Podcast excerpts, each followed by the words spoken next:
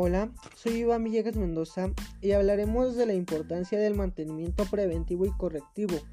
Pero, ¿qué es esto? Hablemos primero del mantenimiento preventivo. Gracias al mantenimiento preventivo es posible evitar la existencia de fallas en la producción de diversos bienes y servicios. El mantenimiento preventivo constituye una acción o serie de acciones necesarias para alargar la vida útil del equipo e instalaciones, así como prevenir la suspensión de las actividades laborales por imprevistos. Esta sería la información más relevante del mantenimiento preventivo. Ahora, ¿qué es el mantenimiento correctivo y por qué es importante? Este se encarga de corregir los defectos observados en los equipamientos e instalaciones.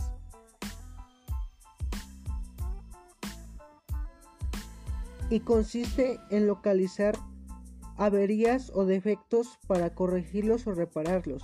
Algunos tips para estos tipos de mantenimiento son actualizar los drivers, actualizar tu software, actualizar y configurar tu antivirus y como último dar los permisos estrictamente necesarios.